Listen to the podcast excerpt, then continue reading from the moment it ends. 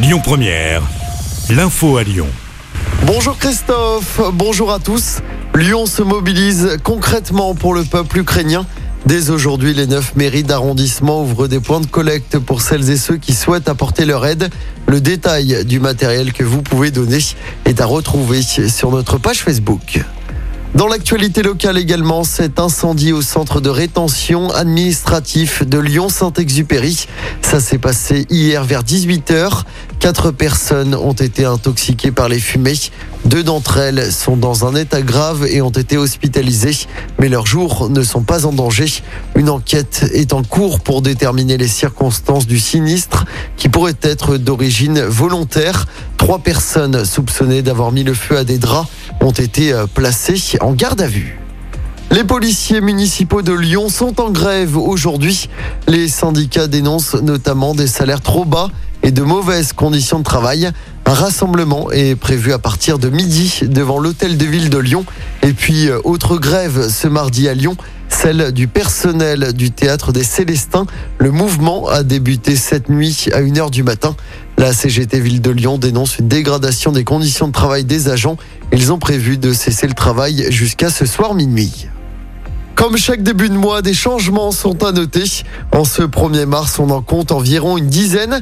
Tabac, chèque vacances, origine des viandes. On fait le point avec Clémence Dubois-Texero.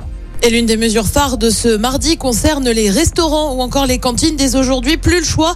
Il faut indiquer l'origine des volailles, porcs ou encore moutons qu'ils cuisinent. La mesure était jusqu'ici en place pour les bovins et ce depuis 20 ans. Autre changement et on reste dans le domaine de la restauration avec une mesure qui devait prendre fin aujourd'hui, mais finalement, il est toujours possible de dépenser 38 euros de tickets restaurant par jour, soit le double du montant habituel.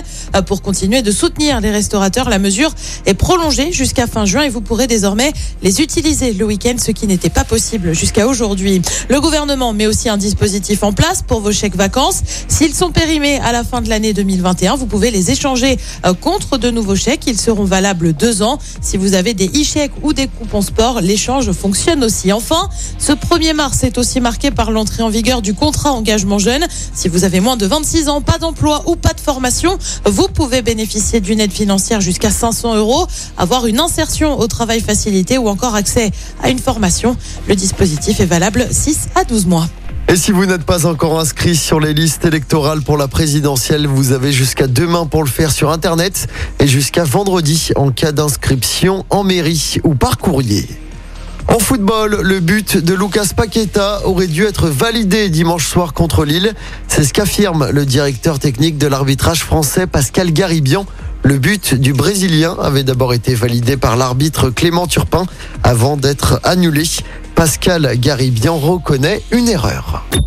Écoutez votre radio Lyon Première en direct sur l'application Lyon Première, lyonpremière.fr et bien sûr à Lyon sur 90.2 FM et en DAB+. Lyon Première